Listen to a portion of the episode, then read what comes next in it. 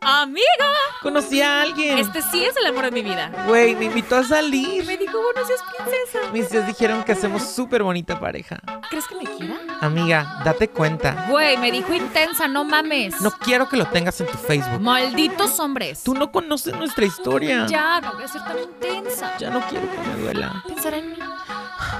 Ya llegará el bueno.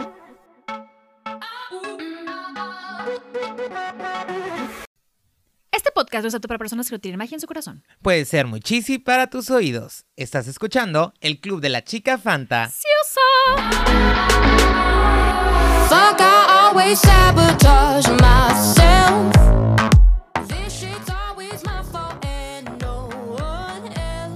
Amigos, esta historia, de verdad, que a mí en lo personal me tocó mucho el corazón en muchos aspectos. Ay, sí. Vivir la vida, aprovecharla al máximo, no te quedes con nada, dilo, exprésalo y creyente de un antes y un después de cuando una persona te marca la vida. Sí, eh, ay, sí. Sí, sí, No hay sí, muchas sí. palabras que No hay decir. palabras, van a escuchar, ni nos van a escuchar casi. Pero, neta, ay, no, no, no, no. Déjate tocar por esta, déjate tocar por esta historia. Y si conoces a alguien que le pueda resonar y que pueda darle los huevotes que tiene ya Pau y aprender de ellos, o sea, ay, ya no. Escúchenla, amigos. Esta historia es de Paulina, gracias por estar con nosotros. Dice una frase. Ya he dejado que se empañe la ilusión de que vivir es indoloro. Ay. No entendí nada.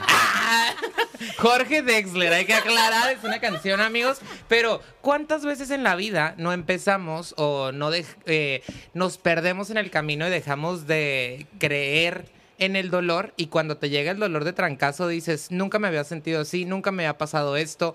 eh, ¿cómo, salga, ¿Cómo salgo de esto? ¿Cómo hago que pase súper rápido? Y pues es un dolor diferente, ¿no? Creemos que ya lo tenemos todo dominado, que ya no nos va a doler absolutamente nada. Y pues te dice la vida, no, mi ciela, aquí te va a seguir doliendo y hay que seguirle chingando en la pizca, querida. Ay, gaviota. frase, la típica frase que te dicen, abraza el dolor, hazte amigo del dolor. ¿Cómo chingados me voy a hacer amigo del dolor si me está doliendo? Yo le digo a mis pacientes que disfruten el dolor, que A vivan veces es como el muy proceso. difícil disfrutar el dolor. Dice la dice ahí por ahí otra frasecilla, el, hay dolores que son necesarios, ¿no? Con una intención para aprender, para salir adelante. Y pues yo creo que sí pasa, ¿no? Que llegamos a vivir en una fondo. fantasía, nos sentimos tan seguros en la vida que nunca esperamos el, ahora sí, el putazo que nos va a llegar y nos va a dar la, la vida. ¿Qué onda, gente? ¿Cómo están? Ay, siempre como Dora la exploradora. No me van a contestar, ¿verdad? Espero que se encuentren súper bien, que estén disfrutando el calorcito. ¿Cómo digo eso, verdad? Yo, porque me cuesta mucho trabajo, prefiero el frío de tu corazón. Prefiero el frío, pero pues aquí estamos dándole ya en chorcito para no estar sudando como estos últimos días de cierre, ¿no? Este. eh, mi nombre es Yubay Hernández y soy parte del club de la chica Fanta. ¿Qué onda, amiga? ¿Cómo estás? Pues igual que tú, hot, hot, hot, calientísima con este clima. Pues no creo que el mismo Jad, amigos. Sigamos con el hilo del aguachile. Aquí ya no sabemos qué se le agua o el chile o el agua. El aguachile hermosillo. Mucho calor, mucho calor, pero muy contenta, de verdad, con esta semana que hemos tenido tan interesante de Love Stories. De verdad que creo en el amor y digo como, fuck, mira, qué resiliente fue esta persona. Are you a believer? situación". ¿Eh? Are you a believer? Ajá. Que si eres una creyente. Sí, sí, soy una creyente de, de todo. Este sí, la verdad es que muy bien, muy feliz y muy contenta, terminando ya esta primera temporada. Yubay, ¿en Ah, ya sé, qué ¿En momento se nos fue emoción. tan rápido este- estas No sé, yo creo que la pandemia hizo que fluyera. Pero bueno, amigos, aquí tenemos a alguien que está muy calladita. Vamos a darle voz para escucharla, ya saben, una otra love story este que, que estamos a punto de escuchar. Quién sabe qué es lo que nos tenga que decir sobre las quesadillas, el amor. Ok, quien la conoce sabe esa historia de la quesadilla, a ver si se anima a contarla. Este, pero si no, yo me la quedo y me sigo riendo. ¿Qué onda, amiga? ¿Cómo estás? Hola, hola. Pues yo muy bien, aquí muy contenta para empezar de verlos después de tanto tiempo. Y pues aquí, lista y disponible para platicar de casi todo. Todo. Ay, con restricciones, dinos tu nombre, a qué te dedicas para que la gente te conozca. Bueno, pues mi nombre es Paulina Barba, yo soy psicóloga, aunque actualmente soy encargada de recursos humanos de una empresa. Pero sí, parte pues, de psicóloga. sí, Sí, psicóloga, ya, otra ya se me está, ya se me está secando el alma, pero sí, muy contenta de tener para comer. Es, es lo, es lo importante. Pues es parte de ser psicólogo también, andar ahí en los Claro. recursos humanos. ¿Cómo te sientes, Pau, de estar aquí con nosotros? Pues me siento algo nerviosa porque ya no sé para dónde vaya a ir esto, Ya fluya, con esta cerveza. fluya. pero muy contenta y, y la verdad que sí, muy emocionada. Padre, pues a ver, esperemos que todo eh, fluya y que te des permiso de muchas cosas. Parte de lo que es el podcast es, pues, ser vulnerable y, pues, dejarte fluir, ¿no? Sí, aparte ya no está de moda juzgar, ¿eh? O sea, los que estén escuchando ya Está no está de súper moda. vintage. Ya Sí, sí, no está cool, ya, o sea, out sus La juzgaciones. plática previa. Nada de juzgar ni quemar la Nada, gente, amigos. sí, la plática previa. Amigos, ¿saben qué es lo padre de, de esta visita? Eh, Pau la conocemos, o sea, tanto Leslie como yo la conocemos, pero cada uno lo conoce en una etapa o una fase diferente, Diferente. de Pau, Totalmente totalmente. Y digo, yo amo Pau, me encanta cómo se viste, súper sexy. Súper. Este, cómo puede atrapar a un hombre en un segundo tan sexy que es. Ay, pues déjame decirte que la vez que fuimos a ver a Kinky, amiga. Ese día yo quedé impactado, Y dije, sin- impactada quedé. Y sin voltear. y, sin, y sin voltear, con la pura espalda, pero mira, Cayó rendido. rendido el hombre, no la quería dejar ir al final del concierto. Mira. Así es, sí, Ahí sí. andaba No me pegando el negocio. El negocito, yo diría. negocito. La pequeña empresa. Pero sí, ahí andaba muy emocionada. Pero digo, yo, yo conocí a Pau como en un mood más fiesta, ya un poquito más grandes en la universidad. Sí, ya. Bueno, ya habíamos salido, ¿verdad? De la ya habíamos salido, ya habíamos salido de la universidad. Y habíamos estado en las mismas casas de prepa, universidad, Ajá. aquí en Tijuana, ahí la Lázaro, la UABC, psicología. Así es. Somos psicólogos en y diferente generación, pero ya andábamos ahí andábamos. En donde mismo. Drinkeando y cantando alegremente. quinqueando. Quinqueando. quinqueando y y Leslie, ¿tú de dónde conoces a Pau? Yo conozco a Pau desde la primaria, desde así kinder. es. Desde el kinder en el CNH. En el CNH, ahí un saludo a toda la raza. Cuando tenía un tupe chueco. Era la Cuando- moda. Cuando salimos de Virgen, tú fuiste la Virgen Yo fui la María? virgen. Ay, lo que es el destino, amigos. Yo fui un pastorcito de Belén. Así es. No, de ese pinche, este, no sé por qué. Puesto. Personaje, güey. Pues yo no sé por qué me dieron la Virgen María tampoco. A pero- ver, elévate, amiga. Déjenme aquí, a ver, récenme. En, en kinder y primaria. Y Kinder y primaria. juntas hasta cuarto de primaria. ¿no? Hasta Te- cuarto sí. yo terminé, ajá, y en quinto ya me fui a otra escuela. Así es, cuarto de primaria. Desde ese entonces conozco a Paulina. ¿Y cómo sabes de las comidas de mamá de Paulina? Te Ah, extraño. porque, bueno, lo que pasa- Promocionala. yo te digo que la comida, la cocina de la mamá de Paulina, Pau, riquísima, unas tostadas que en mi vida he probado en mi vida. Unas tostadas, una carnita en su chile. Si no las has probado, ¿cómo sabes? O sea, en otro lugar. Ah, ok. Por favor, céntrate. En otro lugar nunca las he probado. Sí. O sea, lo máximo, lo máximo. Y porque hubo una albercada en una de tus fiestas, yo me acuerdo. Ah, caray, tenía albergada. Sí, no me acuerdo, fue una albercada, algo así. Y nos dio esas tostadas y bueno, delicioso. Y luego, Zaira, ¿te acuerdas de Zaira? Sí, claro, es mi mejor amiga de la Ah, vida. Pues vi- ah, fíjate, Zaira. Ay, los sí, ¿tú te acuerdas de. Zaira? Zaira. A Zaira. Zaira. Zaira. Ah, me equivoqué. Pero bueno, amigos, vamos a centrarnos porque aquí nos podemos echar el coto súper largo y ya saben que luego ando apurando a la gente. Ay. Este, bien, eh, Pau, platícanos, ¿qué piensas de las relaciones o qué podrías decirnos en en cuestión a cómo vives o cómo es tu visión sobre el amor o empezar algo con alguien? Ok, pues mira, precisamente eh, en estos días he platicado con otras amigas y he reflexionado al respecto de eso. Yo creo que es algo que, que ha ido cambiando al menos en mí, la visión y lo que yo quiero y lo que busco en una relación dependiendo en la etapa de la vida que estés. Antes yo creo que era, me la paso bien, me caí bien, uy, estamos súper padres eh, divirtiéndonos y tenemos cosas en común, entonces ya, tenemos que estar juntos. Y ya no, ya no, ya siento que esta, esta etapa se está poniendo como en nivel hard de la vida. ¿Cuándo dices esto? Acabo de cumplir 30 en marzo. 30. Venga. Ay, el tercer nivel, como todos. mira. Cabe mencionar que lloré todo el día. ¿Por qué? me dio un bajón horrible porque yo dije, ya, se me hizo, no sé, mi pensamiento era, de los 30 ya soy en los 40, o sea, ya, ya, se me Se fue la juventud, ya señora para siempre, y no estoy lista ¿Y no para... te dieron toppers? Agrégale el dolor. Exacto, no me dieron toppers y trabajé todo el día, entonces fue como algo muy, híjole, lo bueno es que alcancé a hacer una pequeña celebración antes de esta Ah, sí, pandemia, así es. Mi última vomitada de este año, hasta ahorita. Pero sí, sí, sí, ya, ya estoy en el tercer piso. Ok. Felicidades, bienvenida. Bienvenida a tercer Gracias, piso. algo resignada, pero aquí estamos. Perfecto. Así se debe vivir la vida. Así es. Y voy en esta cuestión. ¿Traes alguna historia o quieres que le vayamos ahí indagando, amiga? Mira, pregúntame y vamos entrando en tema. ¿Traes una historia? Háblanos. Bueno, eh, ¿Quieres a- hablar de tu última relación? Bueno, vamos hablando de esta última relación. ¿Cómo inicia? Platícanos cómo le conoces, cómo se va dando. Hablando de esto, de este tema de, de la seriedad y de cómo cambió mi perspectiva del amor y de, un- y de que es tener una relación sana, bonita y adulta. Este, pues esta última relación que tuve fue con una persona que era un poquito mayor que yo. Él tenía 34 años. Era una persona que ya era totalmente independiente, como yo, pues ya vivía él solo. ¿Tú cuántos años tenías? Eh, yo tenía 27 cuando lo conocí. 27. Ok. Este, entonces, eh, yo ya me Sí, acababa claro. de mudar, eh, sola prácticamente. Yo tenía como unos meses que me acababa de mudar cuando lo conocí. Y todo empezó también muy divertido en una fiesta, en una reunión más bien, de un compañero de donde yo trabajaba.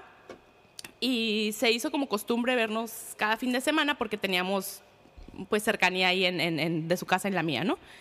Y este, nos, nos conocimos en, pues en la peda. En la peda, la verdad. Ay, qué raro. Si la Pauni sale. Nos conocimos en la peda, pero casera, ¿no? Íntima. Y ahí fue cuando yo dije, oye, se me hace interesante esta persona. Para empezar, es una persona, era una persona muy alta, eh, muy grande, este, físicamente. eh, así, bigote, vocerrón y todo. Entonces dije, wow, qué masculino, qué macho. Yo, Machón. yo quiero estar con él. Entonces empezamos a platicar, empezamos a llevarnos un poquito más y fue cuando pues empezamos a salir, ya de una, de una u otra forma como que se daba por entendido. Cabe aclarar que él nunca al principio me dijo, oye, estamos saliendo y vamos a ser novios, ¿no? Entonces yo lo veía a él como muy fresco de que no, pues estamos saliendo, nos estamos conociendo, como interprétalo como tú quieras, ¿no? Ujú. Y yo decía, ok, va. Pero sí te da, a mí, bueno, a mí me da algo de ansiedad el decir, el, el no saber ¿Qué somos? qué somos, exacto. La Pero- etiqueta. Exacto, pero también soy muy huevudita y muy, ah, pues no vas a decir tú, pues yo tampoco te voy a decir, ni mucho menos te voy a pedir. En ese entonces ese era mi pensamiento. lobas. Así es. Y para las lobas, Shakira. Y para Shakira, yo, mi amor. Ándale. Entonces esa era mi postura, este, que ahora que lo pienso digo, ay, pues qué tonto, o sea, es decirlo y expresarte directamente, decir, lo quiero, lo puedes dar o no.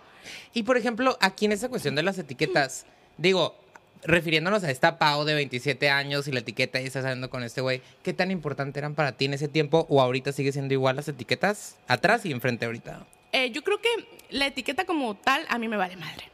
Pero lo que me importa es eh, los lineamientos de la relación. Ya. La seguridad, cómo pueden ese comportarte. Así es, porque yo, yo, yo tengo algo dado, o sea, de cajón, yo pienso que se tienen que respetar siempre las relaciones y ahí tienes que decir, yo quiero que me seas fiel, yo quiero serte fiel Claro. y no quiero que, ajá, y también ahora otro tema sería, pues, ¿qué es ser fiel, no? Un mensaje, un like, o que le hables, o que salgas, o qué. ¿Hasta dónde? ¿Sabes dónde estás parada? Así es. O sea, que tú lo que ofrezcas, lo voy a recibir. saber. Exacto. Entonces él me platicó, eh, y también una cosa que me di cuenta ahora ya de grande, adulta, treintona. treintona. este, Y fantástica. Pues todo el mundo traemos equipaje y él ya traía el suyo. Y el suyo, pues eran relaciones formales ya de, de- de- de unión libre y todo, este, ya con un hijo. Entonces es, híjole, quiero entrar con este equipaje con él porque no es el niño, no es eso, sino es qué, qué tan buena relación tiene con sus parejas pasadas o con la mamá del niño y todo esto, ¿no? Entonces así, así fue fluyendo la relación. La verdad es que nos fuimos de cero a mil. Empezamos a salir, empezamos a platicar, eh, nos empezamos a gustar más. Obviamente ya era como de cajón el mi plan es, eres tú. y yo soy tu plan. Entonces era como que ya ni siquiera era, nos vamos a ver, es más bien qué vamos a hacer. ¿Qué te gustaba de él? ¿Qué me gustaba de él? Me gustaba, para empezar, que me trataba súper bien, así como rey. Platícanos, presúmenos, Detalles, échalos en la detalles. cara. Ok, ¿Qué, qué, qué quiero hacer? ¿Qué quiero comer? ¿A dónde quiero ir? ¿Qué quiero ver? ¿Qué- o sea, todo era qué quería yo. Y poco a poquito él empezó a saber mis gustos y ya me los me daba sorpresitas sin que yo le tuviera que decir. Sabía que me gustaba comprar muchos zapatos y que si los relojes y que si esto. Entonces él llegaba con regalitos, con detalles. Y era un vamos a hacer lo que tú quieras ver. O Vamos a, vamos a hacer lo que tú quieras hacer. y Vamos a hacer lo que tú quieras ver. ¡Ay, qué fuerte! Qué fuerte. Yo dice lo que quieras hacer. Pues también. Pero, este. Sí, era muy consentidor y de repente ya llegó un momento en que como que dije, ah, caray, estamos haciendo puras cosas mías. ¿Tú quieres ver también Mean Girls? No creo, ¿verdad? ¡Ay, ¿Quieres qué ver? bonito tu brazalete! Entonces, claramente dije, oye, pues yo creo que también puedes participar en esta relación, ¿no? Te invito, ven. ¿Qué quieres hacer tú? Entonces, este, me encanta. él era como que, no, no, no, yo, lo que tú quieras hacer. Entonces fue una relación en la que sí se volcó todo como que en atención hacia mí y ya, pues claro que estaba maravillada y extasiada. Este, yo, como les comentaba, me acababa de, de mudar a vivir sola hace unos meses. Entonces, tener esa ayuda masculina en casa también era muy padre. El, el cárgame el garrafón, el... Cárgame. el cárgame. Relléname el tanque. Claro. Cárgame aquí la pared. Que cuélgame el cuadro. Sí, claro, todo Cocíname el eso. Winnie. A ver, ven, vamos a estrellar estos huevitos en esta sartén. Claro, todo eso. Entonces, se fue muy, o sea, fue muy complementario esto, ¿no? Este, el que manejara él también siempre que saliéramos, porque yo era como que, ah, para empezar, yo sí soy, he sido, y soy aún, algo parisera, entonces el, el confiar tu, tu seguridad y tu vida en otra persona, Sí. pues no, no, nunca, nunca me he sentido tan así con alguien que diga, me puedo poner un poquito, un poquito borrachita y que me, y que, Un poquito happy. un poquito happy. chita, chiquitito que es poquito. chiquititito. Pero el decir, ah, ok, no tengo que preocuparme de pedir un Uber o de manejar yo o de cómo voy a llegar a mi casa. No, entonces con él 100% de confianza depositada. Él me iba a trasladar, él me iba a llevar y me va a hacer llegar bien a mi casa. Y sin juzgar y sin decir, ay, ¿por qué te pusiste así o por qué tomaste? No, él al contrario, era, diviértete, estoy con tus, contigo y tus amigas y pásala bien. Entonces, este, eso fue pues lo que me empezó a súper enamorar. Es que sí te llena como esa cuestión de que la otra persona como como que te cuiden, ¿sabes? Como, como que te cuiden, como que maneje, como que ves que también pistea y diviértete tú esta vez. O que te diga, di- o me ha pasado, como que hoy me quiero divertir yo. ¿Sabes? Como, o sea, como sí. que ya tú dices, ay, no, está bien, no, no pisteo, no hay bronca. O sea, me vale, ¿no? O sea, siempre me pongo hasta el pito. Bueno, pues sí, sí, sí. pues, Tú. ¿eh? Yo no. Jesús, yo soy muy casado. Este, sí, pues eso fue lo que lo que me empezó a enamorar a mí y que fuera tan pues tan atento. Y luego yo veía cómo se comportaba con otras personas y cosas que a lo mejor antes no me hubieran importado una persona como sus valores realmente cómo trata a las demás personas. Y yo veía que él era como que mm, muy ajá, muy compartido muy servicial. Este yo tenía una roommate este y era como ah, traje esto para ti, para ella y para mí. Entonces era como que ya era de cajón. ¿Cuántos están? Ah, o estamos aquí en el trabajo tal. Ah, te voy a llevar comida y llevé para tus compañeros. O te traje una paleta de hielo, pero sé que tu amiga, tu compañera está contigo. Ah, entonces le traje una a ella. Entonces son cosas que sí te llenan como que dices, ay, qué bonita persona. Entonces eso fue lo, lo principal de inicio. Lo que yo dije, sí me, sí me gusta. Es lo que me, lo que me está llenando. de la Así persona. es. Dime, o sea, cuéntanos este como tres momentos o un momento que tú digas, güey, o sea, nunca me voy a olvidar de este detalle o de esto que vivimos juntos en específico como divertidón o, o significativo para ti. Fíjate que los detalles que tengo más grabados, o sea, pues mucha fiesta, mucha diversión, mucho todo, pero son momentos que me acuerdo y son muy cotidianos, son algo de la vida así, diaria, pero que realmente yo dije, wow, sí estoy enamorada. Y de hecho yo me di cuenta que estaba enamorada meses después de andar con él. Como que lo acepté y dije, ah, cabrón, sí, sí, sí, sí lo amo. Porque al principio yo decía, pues no, no. ¿Qué te hizo llegar a eso? Eh, cuando un día vi la tranquilidad con la que estábamos viviendo una noche de viernes, él en el departamento, estábamos haciendo de cenar y que, ah, ¿qué película vamos a ver? Y esto, y yo, yo acababa de regresar de un viaje de Oaxaca. Este, me fui a, pues, algo de trabajo. Ay, por favor. Ay, te fuiste a meter un chocongo. No, no, no, no, no.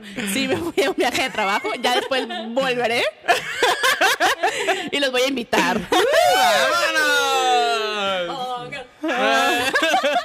¿Cómo se llama la ayahuasca? Ayahuasca, Ay, Vamos rey, puro haciendo. circuit.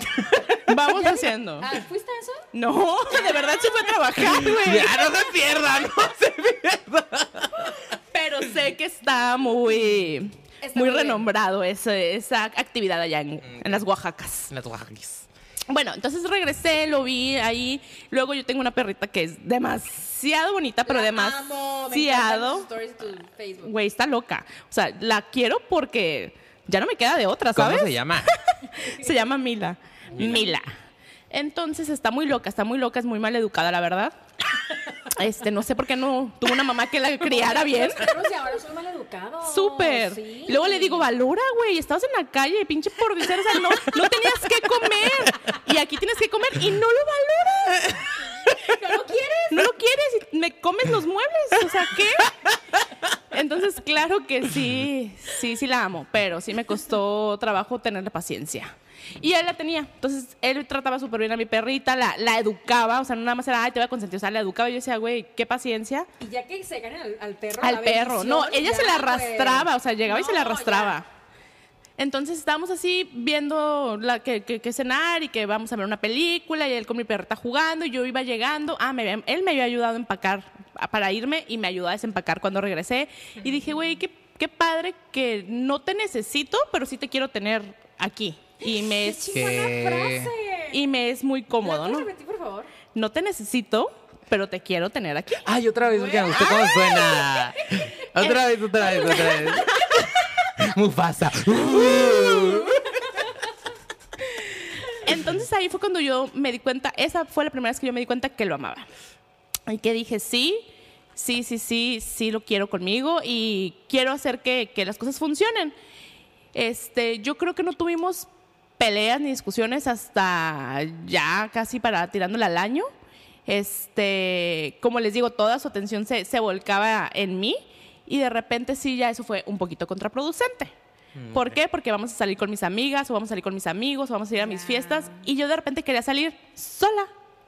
Entonces ya él fue como que, ah, ok, no me decía que no, obviamente, porque sabía que ni siquiera me tenía que decirlo porque no le iba a hacer caso, pero sí veía como que su, mm, su inconformidad con eso. Entonces le dije, güey, ¿por qué tú no sales con amigos tuyos? Sí es cierto, yo no conozco ningún amigo tuyo, entonces él era como que muy apartado. Después de un año. Sí, o sea, como que ni siquiera me di cuenta que todo había sido yo, yo, yo, yo, yo. Y hasta que le dije, oye, este, no, es que mis amigos así, o sea, ya tienen su vida o son muy desmadrosos y no, o sea, sí son amigos más chicos que él. Entonces ya fue cuando dije, bueno, ok, pero es sano, hazlo, hazlo, o sea, sal y diviértete y tú con ellos y después ya con nosotros con ellos también. Y la verdad no saben qué clave fue eso para lo que se siguió en la relación, el que sean incluido de nuevo este, sus amistades, que son muy buenas amistades, no saben cómo yo los aprecio hasta el momento y valoro que hayan estado en mi vida, más allá de la que en la de él, en mi vida. Y estuvo muy padre incluir esa eh, a su círculo Esa social. persona, sí. Ajá. O sea, re- digo, no, recomiendas o dirías como esta cuestión donde es padre, digo, y porque es como de repente en terapia es como mucho esta crisis de, es que no quiere salir conmigo, o sea, quiere ir nada más irse con sus compas y me siento mal, la gente como codependiente, como eso de que cada quien tenga su espacio, digo, para remarcarlo. Súper recomiendo eso, que cada quien tenga su espacio y que los dos puedan fluir tanto solos como en pareja en ambos círculos sociales. Tomando porque nota. ¿Oíste, amiga? Sí, no, es que sí está muy padre. Y se siente muy padre también que ya llegues a un lugar y te y te reciban con cariño y que digan, ay, oye, ¿dónde dejaste la Pau? Ah, pues ahí viene. O sea, o que sus amigos me, me, me escribieran que vas a venir, oye, este, saben que, por ejemplo, no como carne, ¿no? Ah, pues no, vamos a hacer carne asada, pero también vamos a hacer mariscos para que vengas. O sea, que te tomen en cuenta, que, que, que te valoren, que tú también digas que está muy padre conocer. Aparte, esta edad, sigo con mis 30, pero ya no es tan fácil conocer gente nueva porque ya, ya está muy reducidos tus círculos. Ok. No, ay, la- deja de distraer, estúpido. Este, voy a eso. Dice las frases de los consejos para cumplir 30. Dice, es tan difícil hacer nuevos amigos porque Sí. quieres, te- o sea, ya no quieres conocer gente que no sepa quién eres y no quieres ni explicarle quién eres. O sea, quieres que ya sepan y a veces es cansado estarle explicando a las personas Toda en el, historia. mi drama, esto, el otro, y quieres gente con la que puedas llegar y, y, que ya te conozcas, Ajá. sí, claro. Total. Y pero también está padre como las nuevas relaciones, no sé si, les- si les pasa cuando vas empezando una nueva relación amorosa, pues está padre ese descubrimiento y también con las amistades. No había caído en cuenta porque no me había dado la oportunidad a lo mejor así, pero sí, sí, sí, sí está muy muy cool conocer gente nueva. ¿Cuál sientes que ha sido la, fue la pelea como más grande o esa fue? La pelea más grande, ay, es que sí, ese es un tema bastante incómodo, pero se los voy a contar porque nada más están escuchando ustedes. Sí, de aquí no sale. De aquí nos sale. Bueno, este, yo tengo un mejor amigo y él era muy celoso de ese mejor amigo. Entonces, este, ¿El que canta? el que canta. Ah, ok. Que ahorita les dejamos el link para que vayan a escucharlo. Ah. Tú promociona, amiga. No, este, pues entonces era, eran las peleas más grandes era por eso, era por eso, porque él pensaba que yo le ponía atención de más a, a mi amigo y yo decía, pues no, es que a lo mejor no has visto cómo nos poníamos atención siempre, pero él, él siempre ha existido y siempre quiero que exista, obviamente, en mi vida. Entonces es este. Era como, ¿pero por qué sabe eso él? Ah, pues porque nos platicamos qué comemos, qué hicimos, a dónde fui, qué te hice en el trabajo, cómo me siento. O sea, pues es normal y te recomiendo que lo tengas. Entonces él me dijo, es que yo no tengo amiga, así. Y yo, pues, ¿por qué no quieres? O sea, tienes mi bendición.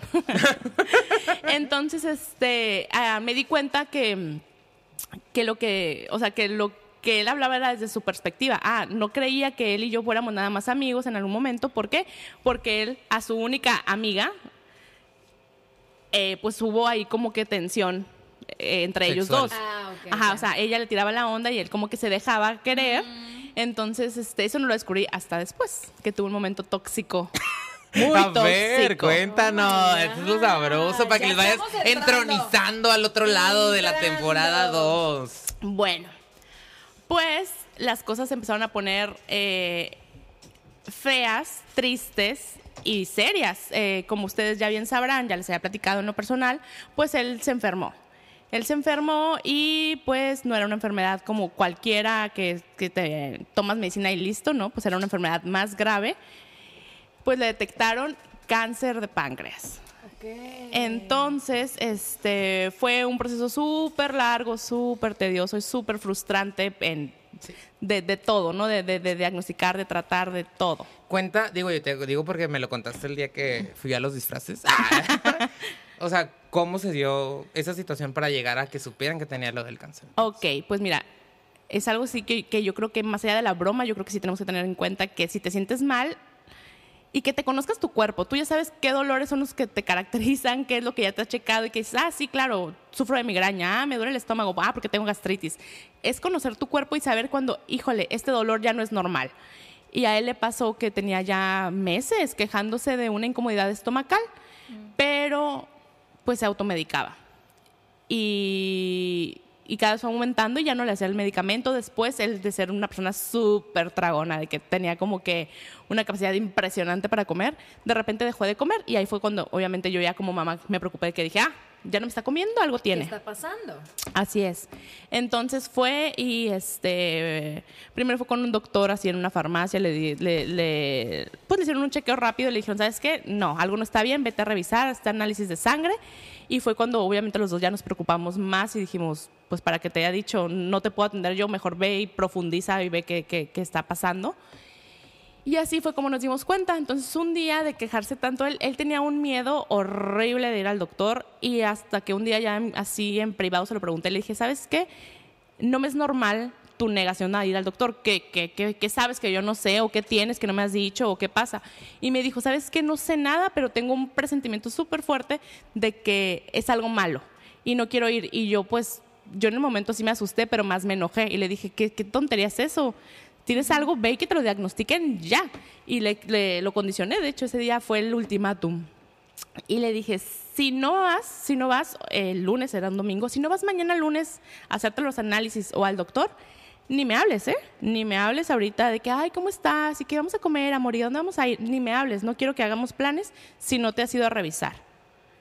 Entonces, pues él fue. Ese mismo lunes me habló y me dijo, ¿sabes qué? Ya estoy aquí en la clínica, me voy a sacar, este... Me, me venía porque me dieran medicina, pero me dijeron que no, que me quede para estudios. Y vengo en ayunas, entonces, pues, va. Y de ahí me llegó un mensaje y me dijo, ¿sabes qué? Me van a trasladar. Y yo, ¿qué? Entonces ya no me dejaron salir. Entonces ya no lo dejaron salir del hospital y ya fue cuando todo pues se puso feo, tétrico y dijimos, pues sí es algo grave. Y así fue como duró aproximadamente un mes en que le dijeran, sí es cáncer. Porque pues el IMSS este, pues no tiene la capacidad de, de atender a toda la gente en el momento y era fechas de era finales de noviembre, principios de diciembre, entonces pues todo el mundo estaba de licencia, de vacaciones y de todo. Y tardaron bastante en, diagnosticarlo. Y eso que fue un poco más rápido por conocidos y que esto y que aquello, pero si no, no sé. Entonces, este, ahí fue cuando nos dimos cuenta que era pues cáncer. Y ahí también fue otro, pues otro reto para la relación de decir. ¿Qué sentiste ¿qué tú al saber el diagnóstico? Mm, yo me considero una persona muy práctica que en el momento si tiene un problema lo trata de solucionar y siempre hay que buscarle, o sea, yo siempre le trato de ver la solución. No me enfoco tanto en cómo me siento, ay, o qué va a pasar, sino más bien qué tenemos que hacer. Entonces, ¿y qué sigue ahorita? Entonces, ah, pues sigue este estudio, ah, sigue aquello. Entonces, como que no me dejé sentir mucho, la verdad. Yo pienso que sí me protegí bastante, pero yo sentía pues mucho miedo. Eh, en, en resumen, yo sentía mucho miedo y era un miedo de que tienes tú y tenía que tener mucho tacto con él porque a él sí no le tenía que darle como dos dosis de, de realidad de repente porque no le, no le gustaba saber las cosas. Eso sí me di cuenta desde el principio. ¿Cuándo tenías ya con él para ese entonces? Ya estábamos por cumplir dos años, Ok. entonces... Y ya este, estaban viviendo casi juntos, ¿no? Pues sí, porque pues ya se le vive ahí, ya se le vive ahí y más cuando se sentía mal, incluso pues ya se quedaba ahí en el departamento a dormir, incluso hasta mis papás sabían como que, que estaba mal porque nos, nos, nos había regalado un certificado, me acuerdo, de un restaurante para mis papás y fuimos y él estaba invitado y dijo, no, le dije, no, pues más se quedó ahí y ya mi mamá, que es súper bruja con las enfermedades también. Las mamás, Tercer ojo. las Sí, dijo, no ¿sabes qué? Este, ya no le veo buen color, se ve medio amarillento y algo trae. Y, y dije, no, pues no es hepatitis ni nada, porque si no ya me lo hubiera pegado. Entonces fue cuando ya me di cuenta que sí. Dije, si mi mamá me dijo eso, fue cuando ya también me atreví a ponerle el ultimátum y decirle, ¿sabes qué? Ya, esto es grave, vete a revisar, ¿no? Entonces, este, pues sí, sí, sí fue después de casi dos años y las cosas se pusieron pues en otro nivel que yo creo que no le deseo jamás a nadie pasarlo, ni de novio, ni de esposo, ni de nada. Es una enfermedad que ya sabemos que es terrible y es un reto porque hay limitantes hasta en los papeleos. Eres su novia, no eres su esposa. Entonces... Ay, sí. Entonces tienes que firmar, tienes que dar consentimiento, tienes que hacer cosas, tienes que tomar decisiones. Y aparte él estaba solo en Tijuana. En un comienzo él estaba solo en Tijuana, entonces yo era su única persona que estaba con él. Y como les comento, ya se habían eh, integrado a, a nuestras vidas sus amigos de nuevo. Entonces este sí me apoyé bastante también con ellos. Pero pues era estar entre trabajo y hospital. Y sabes, o sea, lo simbólico, para que le des el traguito, amiga, y no te me deshidrates. lo simbólico de, de esta cuestión de, o sea, soy novia, estoy casada, que justo hace unas, justo hace unos capítulos atrás, este, o historias atrás, Ale decía, ¿no? Cuando su novio eh, eh, se lo atropellan con la, con la moto. El, pues es que no puedo entrar porque no soy su familiar directo, Claro. pues, o sea, soy, Sí. Ajá, o sea, soy su novia nada más y dijo en esta cuestión de me quiere, o sea, me di- porque el novio de Ale le casi, bueno, sí los conoces. Sí, no sí, sé, sí. Este le pidió matrimonio antes y ella dijo, "No", en el momento y dice ella algo que platicara como, "Güey, no mames, o sea, ahorita pudiera estar ahí adentro, pudiera tomar ciertas decisiones. O sea, qué fuerte esta situación de Exacto. La impotencia. Bueno, platícanos qué sentís. Digo, no, no, no me lo puedo imaginar. Sí pues. sentía mucha impotencia al principio por ese tipo de cosas, pero pues estamos hablando del IMSS. entonces, entonces le podía decir que era su abuelita y me le iban a creer también. Entonces, este... La verdad, o sea, no es por ser... Es lo que es. Yo estoy muy molesta, a lo mejor yo no soy una persona imparcial. México, te llevo Sí. México, check. Entonces, sí, sí, estoy bastante molesta con el servicio que al menos nosotros recibimos en el IMSS. Este, porque sí... eh, Mucha, mucha mucha huevonés. Indiferencia al Así, 100%. una ¿sí? vez lo llevé desmayándose, literal era una persona casi de media 1,90, entonces imagínate, era casi de dos metros y yo lo llevaba desmayándose y nadie podía salir a atendernos y a recibirlo. Entonces dije, ¿qué? O sea, ¿qué está pasando? ¿No estamos viendo lo mismo o cómo? Entonces sí, bueno, muy, muy molesta, muy molesta con el IMSS. Este, no sé si, hay- si hacen lo que es necesario con lo que tienen, no lo creo, pero bueno.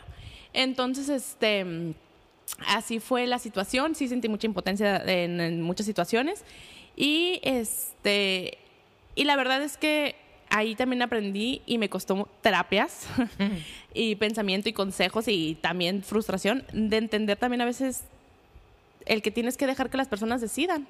Y el dejar que una persona decida sobre su vida y que tú ves que no quiere hacer las cosas para mejorar está muy difícil. Cabrón. ¿Por qué lo dices? Porque Digo, para yo quisiera, yo, quis- yo quería como verlo obligado a tomarse, por ejemplo, la medicina. Este, nos costó peleas de tómatela, no, pues no me gusta. No me importa si te gusta o no, te la vas a tomar. Y este, o en los estudios, cómo, cómo, cómo dejó pasar tanto tiempo sin hacerse los estudios. O sea, yo a veces digo, pues es que se los hubiera tomado desde el principio y tal vez hubiera sido algo que lo pudo ayudar, ¿no?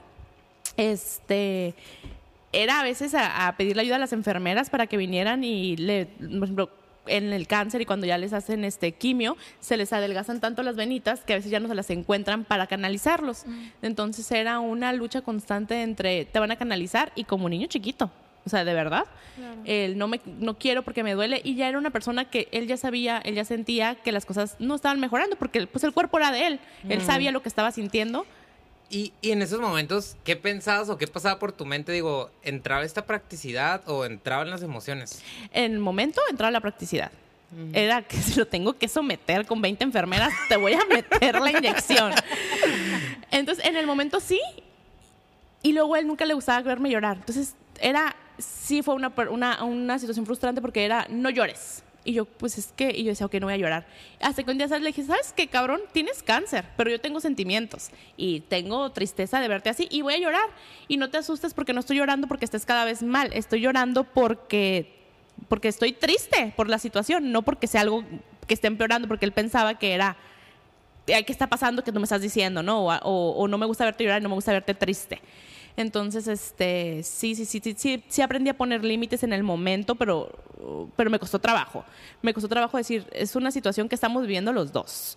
Tú estás enfermo, pero yo estoy viviendo una situación Pues es la Contigo, persona que amo. ¿no? Y la estoy viendo como. Sufrir. Digo, yo creo que. eh, o sea, si de repente yo, güey, o sea, si una gripa, si un te duele la cabeza, güey, si un ver que te estás yendo, o sea, pedo, güey, te preocupas y es como, güey, nada más, solo neta, déjame saber que llegaste bien, porque me preocupa, güey. O sea, me imagino ese nivel, pues es como sobrepasa, ¿no? O sea, de que sea la persona, te deja en tu casa, güey, y, y hazme saber, y la persona bien peda llega, se duerme y no te avisa, güey. Y pues aquí estás Sí, viendo realmente sí, lo es que está pasando y es- físicamente la persona. es preocupación, es, es ver cómo, pues es que ahí sí ves que la persona se está muriendo poco a poquito. Así, literal, estás viendo cómo se le va todo el carisma, toda la personalidad, todo, todo. No, y por ejemplo, ese momento que tú le dices, ¿sabes qué? O sea, tú tienes cáncer, pero yo tengo sentimientos. ¿Qué, qué te decía él ahí? ¿Cuál era la postura con de Él, él se quedaba callado, él se quedaba callado y me decía como que sí, pero no me gusta verte así. Le digo, pues yo tampoco quiero estar así y no es tu culpa, pues es una situación que está pasando y, y, y también déjame vivirla. O sea, pues créeme que yo vengo a visitarte con la mejor este, actitud y que quiero que en el momento que estés conmigo y estemos juntos la pases bien. Pero hay veces que sí me daba mucho coraje y a veces lloraba mucho de impotencia por, por todo lo del IMSS.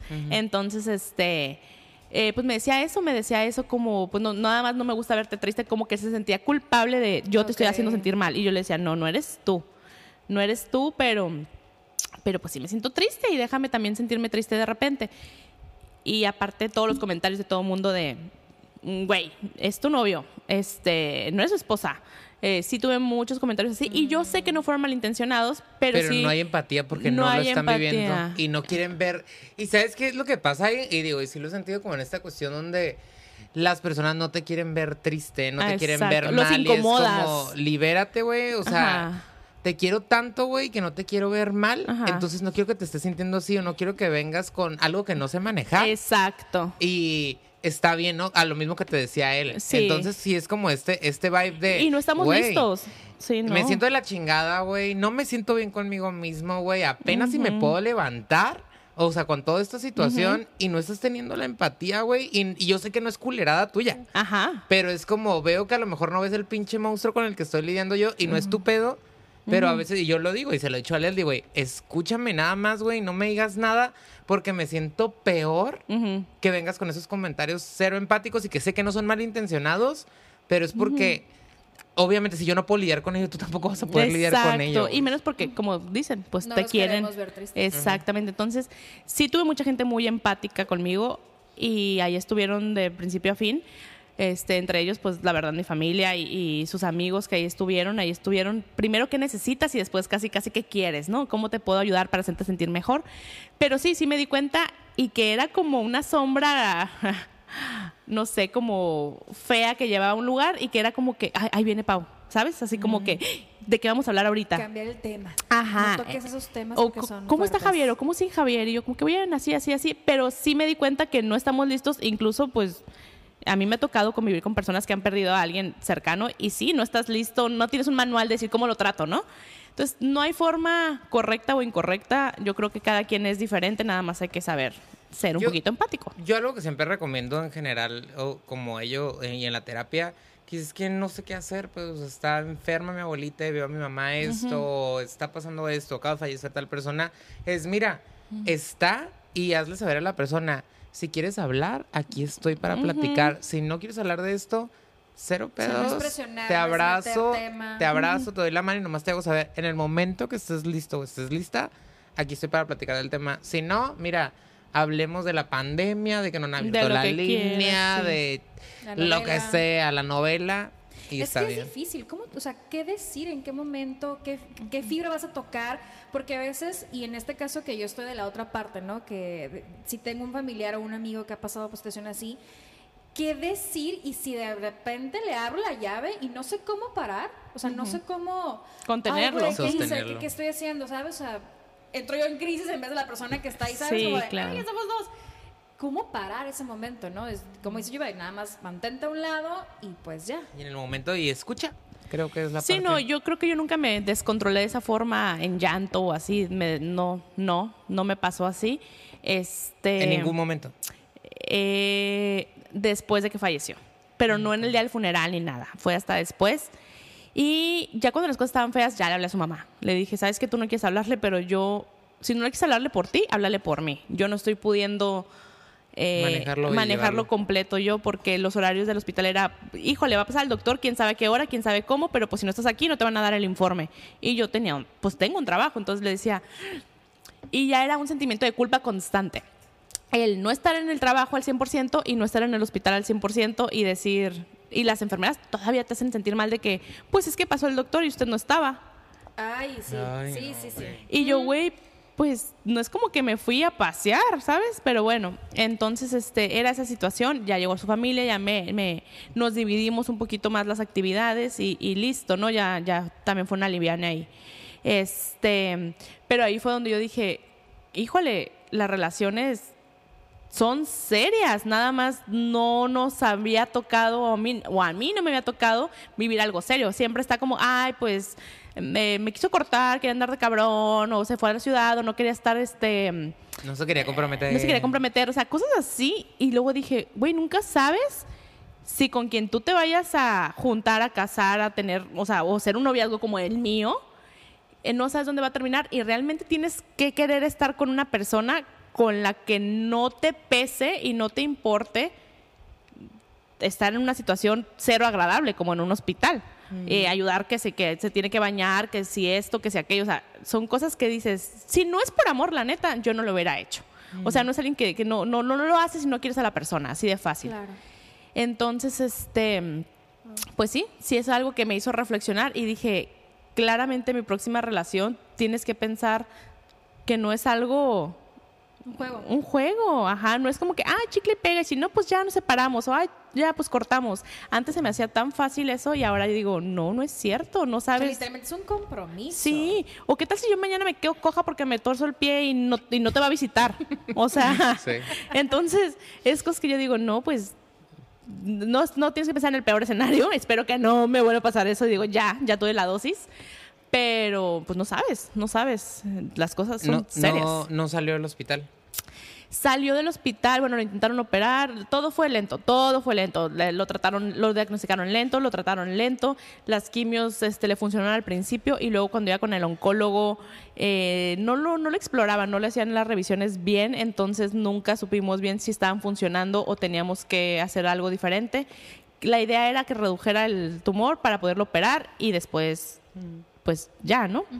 Pero nunca se pudo operar, se intentó, se abrió y le, le- no le pudieron quitar el tumor. Entonces, este, después ya lo mandaron a su casa y con quimios. Y ya fue cuando ya en su casa, ya, ya estando con, con nosotros, pues él era como, ya no quiero, ya no quiero que me, que me estén tratando en el hospital porque es muy cansado. Entonces él solito ya decidió que al final se ponía muy mal, tenía mucho dolor abdominal, entonces ya era, ya no quiero ir. Entonces yo ya me, me asesoré con un doctor, lo fue con él, con Cabrales de hecho. Entonces, este, le daban medicamento para el dolor, pues ya era casi, casi que cuidado paliativo. Hasta que falleció. O sea, lo diagnostican un... ¿En qué mes más o menos? En noviembre y falleció en junio. Ok. Entonces, este, falleció en junio, en el Día del Padre, me acuerdo. Y falleció en su casa, falleció con, con, con, pues conmigo. Entonces, este es otro tema, así que, híjole. ¿Cómo lo viviste? Estuvo muy pesado, muy pesado, muy triste. No sé, es más, es más, ahorita todavía no me la creo. O sea, todavía no me la creo que yo estuve ahí. No que no, no que no, no que no me crea que falleció, sino que no me la creo que, que- Como que te haya tocado ver como ese último Sí, respiro. claro. Bueno, digo, no sé qué pasó. Sí, sí, sí, sí, sí. Se fue apagando. Yo, como toda persona controladora que soy, claro que quieres tener todo el poder, todo el control y todo el conocimiento. Entonces yo me puse a investigar todo. Dije, a mí no me agarra en curva nada. No, mi ciela. Así A es. mí Yo no. estoy preparada. Entonces, noches, noches así enteras leyendo y leyendo y leyendo el qué va a pasar. ¿Qué pasa con el paciente agonizante de cáncer? Así. Literal, me puse a leer artículos de artículos de artículos en donde te iban diciendo. Ah, hay dos opciones. Esta, si tu paciente tiene esto o tiene estos síntomas. Y siempre los- las, las, las opciones, Javier tiene la peor siempre. Ah, pues si tiene esta, estos síntomas, puede que pase esto. Entonces yo fui leyendo pues todas las, todas las posibles eh, etapas que iba a estar viviendo. Ajá.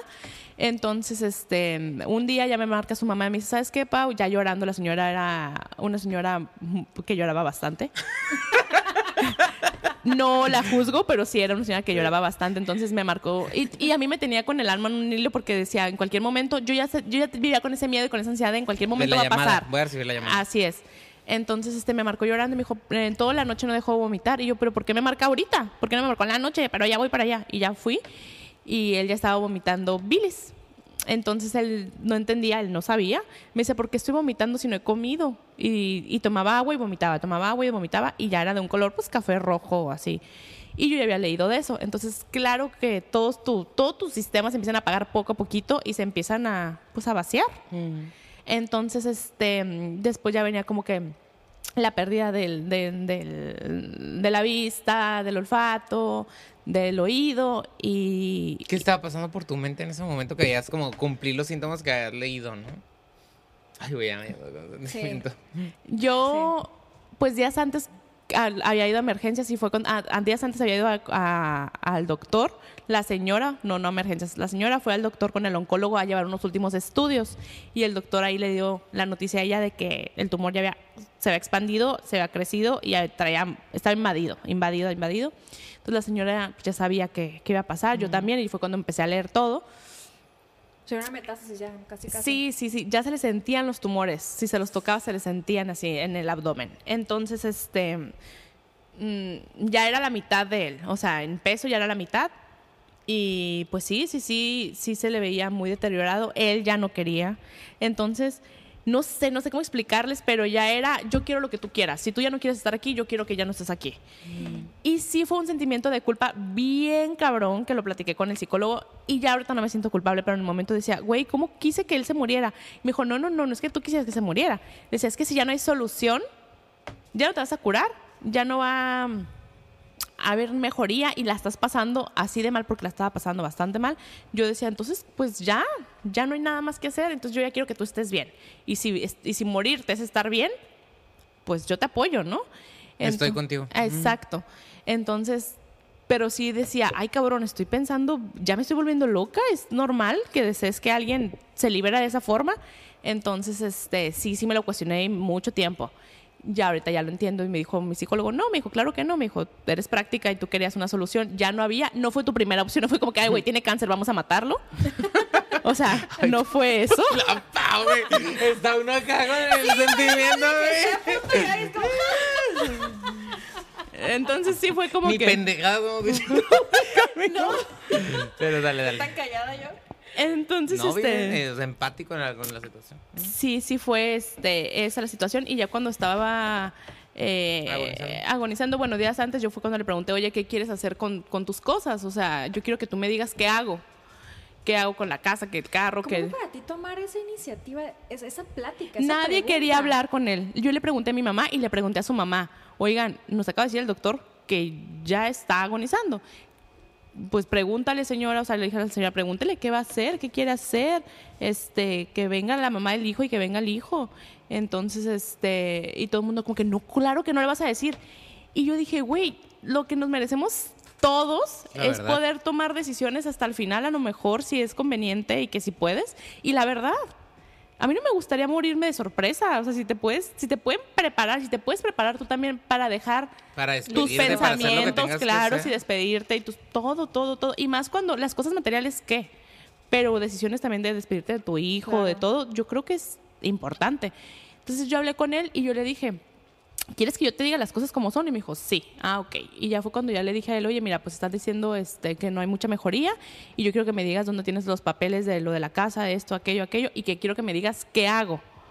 ¿Qué hago? ¿Y tú qué quieres? ¿Tú qué quieres? Dime lo que quieres y qué, y qué, y qué otros pendientes tú tienes para resolver.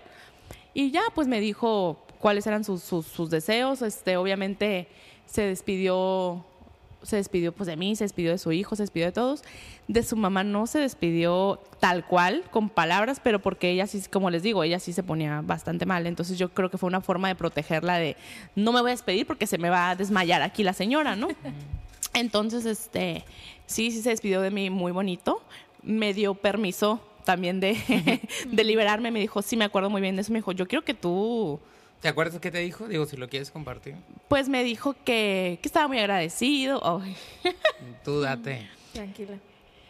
que estaba muy agradecido, que, que estaba, me estoy sudando, no manches. Dale. que dale. estaba muy agradecido, que estaba muy contento de que yo hubiera estado en su vida, que no sabía qué hubiera hecho si, pues, si no hubiera estado yo con él y que me pedía perdón por haberme hecho pasar por, por esa situación.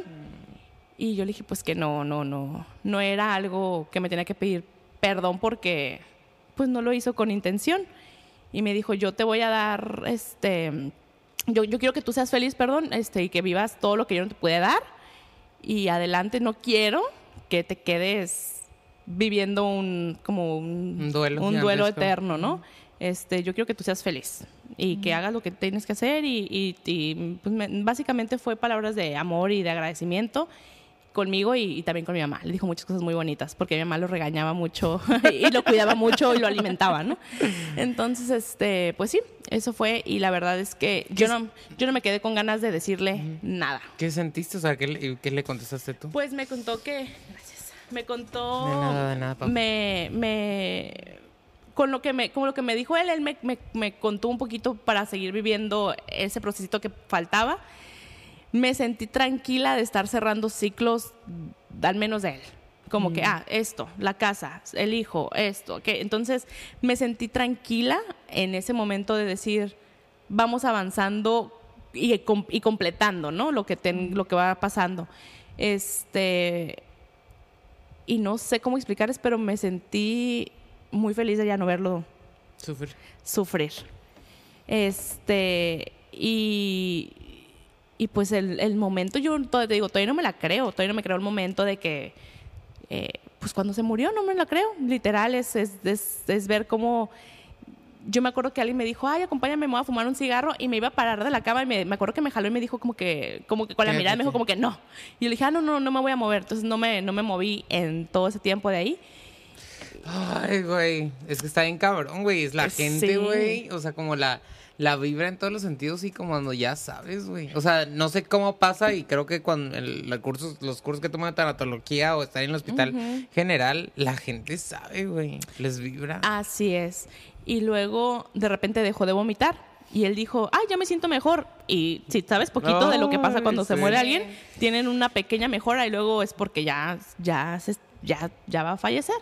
Entonces sí me acuerdo que me dijo, como que ya dejé de vomitar. Es bueno, ¿verdad? Y yo, sí. Sí, es bueno porque ya no, no, no, no te sientes mal, ¿no? Y me dijo, sí, le dije, eso es bueno. Y en ese momento, Y en ese momento ya fue como que poco a poquito ya era, ya no veía. Entonces era como que me dijo, volteaba para arriba, pero ya cuando ya ves que la gente no ve, no sé si han visto gente que, que, que no ve, este, como Ah, que ven un blanco, punto, ajá. Y me dijo, este, ya no veo, veo un punto rojo ahí, eh, como en la pared. Y yo le dije, no, pero no hay nada. Me acuerdo que sí fue un momento bien incómodo porque su mamá me puso a leer la Biblia. me dijo, vamos a leer la Biblia. Y yo, ¿qué? ¿Qué es esto? o sea, yo, yo pues no soy tan religiosa, ¿no? Entonces le dijo, ¿pero qué leo? O sea, ¿qué página? Hecho en México, hecho en China. Y me acuerdo que fue súper incómodo porque le abrí y la lectura, que la verdad ni me acuerdo cuál era, pero me acuerdo que decía algo de la suegra y la nuera. Y yo, fuck. Corintios. Entonces me acuerdo que hasta Javier estaba burlando. Le dije, ay, ¿sabes que estoy haciendo el ridículo hasta contigo, güey? Ya, no, o sea, bye. Señora, dele su bendición, pero no me haga esto, ¿no? Entonces, este, sí, sí fue. Pues fue muy triste, fue muy triste. Fue un momento en que todos estaban, ah, él estaba muy contento porque estaban todos sus amigos ahí, estaban todos pisteando. Bueno, eran poquitos, pero estaban ahí pisteando y platicando y haciendo ruido y despidiéndose y recordando tiempos. Y este, y estuvo muy, muy, muy cobijada la situación. Entonces fue feo porque pues no había forma de que fuera de otra manera. Pero pues sí, de repente ya yo le pregunté a él, oye, si te pones, te va a empezar a faltar la respiración en algún momento. Ay, pinche Pau, güey. no, qué huevos. Y Sí, que- ya sé qué huevotes, lo he estado Wow. pensando todo el tiempo, güey. ¿Y qué quieres que haga? Si le marco a la ambulancia y nos vamos al seguro, te llevo yo al hospital, eh, o no hago nada, o te, te- ¿qué hago? Le hablo a un doctor y que venga. Y me dijo, lo que sea, lo- o sea, nada que tenga que ver con el hospital, yo no quiero regresar al seguro, jamás. Le dije, tienes razón, ¿quién se quiere? Nadie quiere fallecer en, ese, en, ese, en ese ambiente, la verdad. Y menos solo porque no te dejan pasar, obviamente, ni nada. Entonces dije, tienes razón, me dijo, yo quiero estar en mi casa. Ah, ok. Y le dije, ¿sabes qué? Lo único que yo te voy a decir es, no sabes qué es no poder respirar, ni yo tampoco, pero es algo muy feo. Entonces yo creo que sí vamos a necesitar oxígeno. Ah, ok, me dijo, está bien. Y cuando le empezó a faltar la respiración, le hablé a dos ambulancias, vinieron en diferente momento y le ponían oxígeno. Y ya la última se acabó un tanquecito, eh, muy, muy, muy empáticos esos señores, sí, este, esos de la ambulancia, eh, muy, muy lindas personas. Fueron, le pusieron el oxígeno y me dijo, este oxígeno va a durar como media hora, me dijo, eh, pero después, ¿qué vas a hacer tú? Me dijeron. Y le dije, pues no sé, volverle a marcar otra ambulancia. Y ya me dijeron, ok, y no, ya no, ya no podían verle los signos, este, Vitales. ya no se los podían leer, ajá, porque ya la saturación ya no la tomaba el, el, el aparatito, este, ya todo, ya estaba tan frío y tan todo que, que no, no era forma de medirle, me dijo, ya no le queda mucho tiempo. Y él, este, me acuerdo que sí escuchaba, sí se movía, sí todo, me acuerdo que también me aventó un beso, este, y la señora sí me acuerdo que estaba llorando y yo le dije, le dije, ¡ya! sí le dije a una amiga, le dije, ¿sabes? ¿Sabes qué? Retírala de aquí. Ajá, le dije, por favor, hazme, hazme un favor. Él sigue escuchando y yo no creo que nadie quiera fallecer escuchando a su mamá Llorar. llorar porque es algo muy feo, muy triste y no creo que se quiera ir con ese sentimiento de así dejé a mi mamá, ¿no? Entonces sí la sacaron un ratito al patio a que se despejara, a que respirara y ya que falleció, el señor me dijo, el de la ambulancia, ya se acabó el oxígeno y le tomaron los signos vitales y todo y ya no estaba respirando, ya fue cuando me dijo, pues ya. Y sí fue como unos segundos de yo dije, ¿y ahora qué? Ah, caray, hasta aquí se me acabó mi, Corrido. mi corrido y ya no sé qué hacer, o sea, ya no sabía qué sigue y ahora qué. Entonces, este, sí se retiraron ya la ambulancia, ahora sí la señora ya pues se puso a llorar. Yo me acuerdo que yo estaba más pensando que sintiendo. Era como que, ¿y ahora qué tengo que hacer? ¿Ahora qué sigue? Y, y pues nada, ya, ya me, me quedé dormida ahí con él hasta que llegó la, mm, la patrulla, porque tienen que llegar Sí. una patrulla. Ajá, ya no es necesario que venga la CEMEFO porque ya lo, ya lo habían, ¿cómo se dice? Como Desahuciado. declarado, ya habían declarado su muerte la ambulancia. Entonces, este, para empezar, híjole, es un proceso, en cualquier situación que se dé con cualquier enfermedad, esos procesos son horribles. Sí, y en la mayoría de las personas no, no somos conscientes o no sabemos que tiene que pasar todo, Todo eso, eso, y es tener el bien cuerpo ahí, la policía, la gente, sí. Entonces yo me acuerdo que estaba dormida literal con él ahí y yo me acuerdo que, que ya llegó la policía y tenía que salir a atenderlos. No, pues esto, esto, esto, esto pasó así, así, así. Y luego ya, ok, vamos a mandar, este, ¿qué quieren que venga la CEMEFO o una funeraria? Y ya me dijeron, los pros de esto es esto, los pros de esto es esto. Ah, no, pues que venga una funeraria. Y ya, a las horas, hasta como a las 11 de la mañana llegó una funeraria y ya se lo llevó. Y, y pues nada, escoger la ropa Y todo de todo, de, o sea, de qué te vas a, qué se va a poner y todo. Sí, esto es todo un rollo. Y en esta cuestión, digo, para no entrar como en más detalles de- en, en- en ello, pero ¿qué pasa con Pau después de esta relación y vivir eh, esto, o sea, esto con esta persona que amabas y que le entregabas, ¿no? O sea, ¿qué pasa con Pau ahorita? Fíjate que yo sé que sí cambié. Yo sé que sí cambié. Y sí lo tuve que trabajar rápido porque yo dije, me da miedo el cómo me pueda cambiar de una forma en que la que yo no quiera ser, ¿no? No quiero ser una persona, primero te da miedo y dices, y luego, pero lo primero que pasa es, ¿qué hago ahora? Ya no tengo que ir al hospital tres veces al día, ya no tengo que desmañanarme y desmadrugarme ahí y trabajar y esto, aquello. Y el, el que ya no tengas eso es como vacío, como, "¡Ay! ¿y ahora qué voy a hacer con ¿Ahora esto? qué? Ajá. ¿Dónde deposito toda esta energía Ah, que tengo? exacto. Y, y fue aceptar que si su familia se iba, era, ahora sí ya no tengo nada que ver con Javier, ¿no? Entonces era como que, híjole, ajá, que lo bueno es que están sus amigos ahí y este, y siento muy bonito de verlos, ¿no? Pero, este, primero fue eso, que me cayera el 20, el, el tengo tiempo libre y no sé qué hacer con él. A la vez me siento feliz por regresar un poquito de tiempo a mí, y, pero como que no, y me sentía muy culpable. Sí hubo unos días muy feitos que, que mi mamá sí tuvo que ir a mi casa y decirme, te traje esto, esto, esto y te lo comes, ¿no? Porque a mí no me entraba la comida, se me cerró la garganta y era un, ¿cómo yo voy a comer si él se murió? ¿Cómo yo me voy a reír si él se murió? ¿Cómo yo me voy a dormir si él se murió? Ay, sí, güey. Entonces, culpas, las culpas de todo sí, entonces después dije, no, pues no, no puedo estar, y no me gusta estar triste, yo creo que a nadie, pero no, no, no soy buena No lo toleras. haciéndolo, sí, no lo Ujú. tolero. Entonces sí fue unos días, después ya regresé a mi, a mi rutina y eso me ayudó. El mantenerme ocupada, el también trabajarlo, fui y lo atendí con, con psicólogo y se fue acomodando las cosas. Siento que soy una persona que sí cambió, obviamente, que te digo, es seleccionar a la, a la pareja de una forma correcta porque pues estás depositando parte de tu vida con esa pareja y él en la- que- contigo, ¿no? Entonces, este, no todo es la peda y jajaja, jejeje. Y son cosas trascendentales. o sea, cabronas. y, no, y esa fue una cosa fea y triste, pero hay cosas muy cabronas como traer un hijo a la vida, o sea, pues, no, o sea, Sí, o sea, que cambia el sentido, pero pues quieras o no, sí es algo como súper pesado en todos los sentidos, ¿no?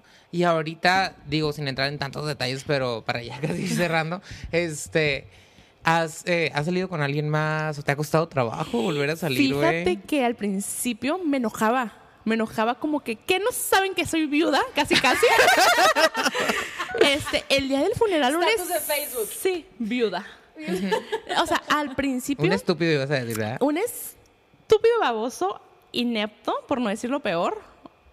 Este. Dilo peor, amiga. Es un cabrón. Dilo. un cabrón pendejete me manda un mensaje por Facebook. A este güey se hizo presente como que parte de, de su enfermedad y sabía.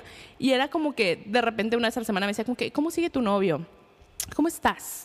Y así, tipo con el que yo lo conocí en persona, pero nunca salí ni, ni, me ni me gusta ni me gustó. Pero yo no sabía las intenciones de él. Hasta que falleció y el día del funeral me escribe y me puso, eh, bueno, ahora sí, como, como en el libro de, de Gabriel García Mar- Márquez, este, cuando se muere su esposo y al día siguiente va y... El le- amor en tiempos de cólera. Así es. Deja que termine la idea que yo no lo he leído. Sí, me dijo, o sea, me dijo toda la situación y le dije, el amor en tiempos del cólera, ándale ese libro. Pues que ahora sí ya podemos salir. Hijo de tu madre. y literal, yo estaba en el funeral, así, literal, estaba en el funeral. Y le dije, "Ah, espero no ofenderte. Algo así también me puso el pendejo. Todavía. Ay, qué considerado. Ajá. Y luego le dije, güey, ni siquiera me voy a tomar el tiempo de explicarte todo lo retorcido que está haciendo tu comentario. Nada más le puse eso, lo bloqueé y lo eliminé. Ay, qué pendejo, güey. Pinche gente de cero empática, güey. Entonces- Gente que este- nada está viendo a qué. Ajá, Ay, entonces sí estoy como que dije, güey, ¿qué pedo con este enfermo? Este, y como él, sí siento que de repente todo el mundo se asusta, como que, como que estaba yo y como que se abrieron toda la gente, como que dijo, no puedo, no, no, no quiero tratar, no quiero lidiar con una persona que tenga esos problemas. Entonces sí me estuve solita así un rato, de repente sí la gente ya se me empezó a acercar un poquito más. Y yo lo primero, y le dije a mi psicólogo, lo primero que les decía es como que, ah, sí, ¿qué onda? Se acaba de morir mi novio. O sea, si puedes estar, si puedes estar con esa idea y lo toleras, yo también puedo, ¿sabes? Pero si no puedes y no lo puedes lidiar, pues O sea, adiós. Ni me hagas perder mi tiempo, Porque ni lo voy a disimular, güey. Ajá. Y a veces me siento mal y a veces me siento bien y a veces lo voy a mencionar y a veces no. Pero si tú no puedes, mejor ni te me acerques, güey, porque no tengo ganas de contenerlo ni de disimularlo, ¿no? Ella, perra, me encanta. No, pero es que sí, güey. O sea, al final es poner límites y hacerle saber a la gente a lo que se va a enfrentar. Porque quieras o no, es un pinche proceso y no es alguien que vas a eliminar de buenas a primeras, pues. Claro. Y sí, sí he conocido gente, sí he salido con gente, pero híjole, puro pendejo. No, dilo, amiga, dilo. Ay, no, Tijuana. híjole, Definitivamente es Tijuana. híjole, sí, no. Y aparte por gente poco clara. ¿Qué quieres, güey? Tengo 30 años, ¿no ves que lloré en mi cumpleaños, estúpida? Dímelo, ¿qué quieres? ¿Quieres salir bien? ¿Quieres una noche de pasión? ¿Quieres divertirte? ¿Quieres casarte claro, tener hijos? honesto, güey, y no me andes dando un pinche tole con el dedo si no sabes ni qué quieres, güey. pues, o sea, no te Exacto, exacto. Aparte, eh, no sé, no me tienes que enamorar para decir, nada más quiero estar contigo un ratito. O sea, es eso. Eso es muy de los Qué cabrones, güey. Te vamos a Eh, invitar sí, a que o sea, hables, no, hablemos de eso, Pau, ¿eh? Sí, eh, totalmente. Pero en Sí. cuestión a, a- a tu love story, ya dejando a los pendejos de un lado, claro. eh, en esa cuestión, en el... ¿Cuál es el aprendizaje, digo, para cerrar ya, cuál es el aprendizaje más grande que te deja esta experiencia en esta relación, Javier, ¿verdad? Javier? De Javier. ¿Qué te deja Javier? Pues, para empezar, que también hay que aclarar las cosas desde el principio. A mí me hubiera, me hubiera gustado tener claridad en la relación, a lo mejor, para estar más tranquila en unos aspectos. De repente ya tenía el cepillo de dientes ahí y el, el- el gel y yo como que, güey, se te olvidó esto, ¿no? Entonces, este, sí, güey, ya te estás mudando y no me estás diciendo ¿o cómo, ¿qué está pasando, no? Su bolsita. Ay, mírate. Sí, no, yo, yo tenía una caja en mi carro y siempre que me enojaba le decía, ahí está tu caja. Entonces, este, Chicas, tengan una caja en su cara. sí, sí, sí, y a veces me decía, ya me tiraste mi cepillo de dientes otra vez, ¿verdad? Y yo, ay, sí. Ay, cabrón. Pero tener claridad, decir que queremos, este aprendizaje me, me- me dejó. También decir, híjole, si me enfermo, ¿qué va a pasar? ¿Qué quieres hacer? Ya si tienes una situación, también ser claro. Eso, me, en resumen, es ser claro. ¿Qué quieres que yo haga con las situaciones que se van pasando tanto en la relación como en las tuyas? Este...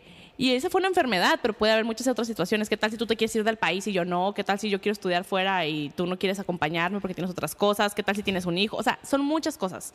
Entonces, ser clara, pedir las cosas, poner límites más vale pasar un momento incómodo en el momento rápido a una vida incómoda porque no dijiste algo, ¿no? Este. Güey, he anotado tanto en mi mente de todo lo que has dicho. Cabrón. Oye, ojalá lo aplicara siempre yo, ¿no? Es parte de, amiga, te vas a poner, te vas a poner play y vas a decir, "Ah, aquí voy. Escúchate, escúchate. Me voy a autoescuchar. Sí. Sí, sí pasa. Este, y ser claro, ser claro, poner límites y decir qué quiero, qué no quiero y listo.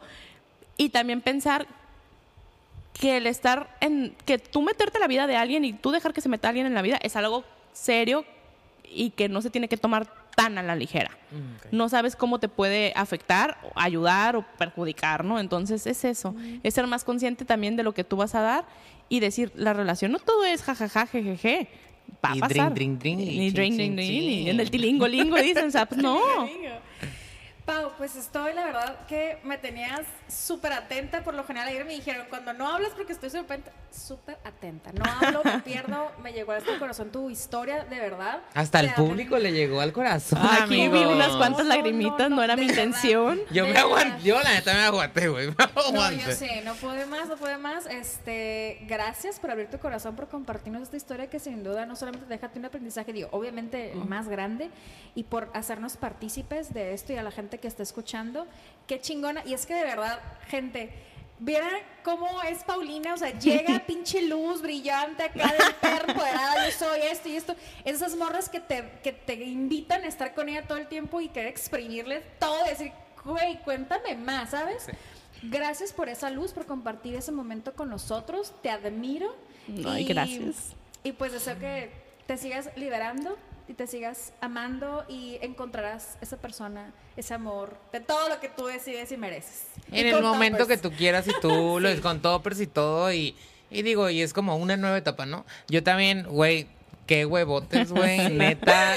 Yo creo que yo hubiera estado como la señora. Literal, güey, desde el día, desde el día uno, güey, yo creo que soy igual de aprensivo y lo siento, güey, pero neta, o sea, hasta, digo, y, y me lo contaste, güey, pero pues no entramos como que en tanto detalle y, o sea, como de repente con la entereza que de repente, o sea, como el, el raciocinio, como es con la practicidad, pasó esto, esto, esto, esto, y aquí, y allá, y aquí, hago ya. Güey, neta también, este, te abrazo con el alma, con el corazón, güey. Ahorita te voy a dar otro abrazo, güey. Pero gracias por abrir tu corazón y compartirlo, ¿no? O sea, y creo que esto le resuena a todos y, digo, a mí me hace eco en muchas cosas y yo creo que el aprendizaje que más me llevo es no hay que perder el tiempo, disfrutar los momentos y pues Híjole, sí, no enrollarte con pendejadas y pues la claridad, ¿no? O sea, ser sincero y pues, o sea, invertirle a tu felicidad y a la felicidad de la persona con la que estés o si no es la persona que quiere estar, pues aprender a encauzar tu energía hacia otro lado. Bien, Claro. muchas gracias Pau y con esto cerramos. Amigos, recuerden seguirnos por favor en nuestro Instagram, arroba chicafanta-ciosa. Nos pueden escuchar en Spotify, Apple Podcasts, Google y Anchor de esta plataforma tan linda que nos ayuda a estar con todos ustedes. Así que síguenos en YouTube también y pues ahí denle like, like, like. Sale, muchas gracias Pau y nosotros somos el Club de la Chica Fanta. Besos, bye. Les dije que se iban a quedar sin palabras. Speechless. O sea, anonadada quedé. Güey, si admiro a Pau, Sí. fuck. O sea, el simple hecho y yo creo que esa situación de darnos las manos y síguele, aquí estamos, o sea, hoy no creo y algo con nos está afectando tanto pues es la cuestión del contacto humano, pero el contacto humano hace maravillas. ¿Sí me explico? Entonces, Totalmente. Wow, muy- mil gracias, Pau. Créeme que me movió en todos los sentidos y las historias que seguiste contándonos después, que luego le invitaremos a que las comparta. Este, el hecho de que a pesar de todo, lo- todo este proceso que tuviste que pasar y que no se apague tu chispa, Totalmente. que se, se mantenga y que pueda ser tan real y tan este directa o tan práctica como dijiste esa palabra que, o sea, te lo super admiro y no sé si está bien decirte lo envidio de ser tan práctico y no hacer tantos rollos como lo hago. Este, de verdad mil gracias. Mil gracias por compartir y, y darnos la oportunidad de oírte. Una mujer que llenó de luz aquí el estudio con nosotros, de verdad, con su chispa, con su carisma. Y la verdad, una mujer que a mí, en lo personal, me enseñó el control de sí misma. como ese amor propio, fuck it, no hay, no hay muchas. Gracias, Paulina, por estar aquí y muy contenta porque nos hayas contado tu historia. Gracias, besos.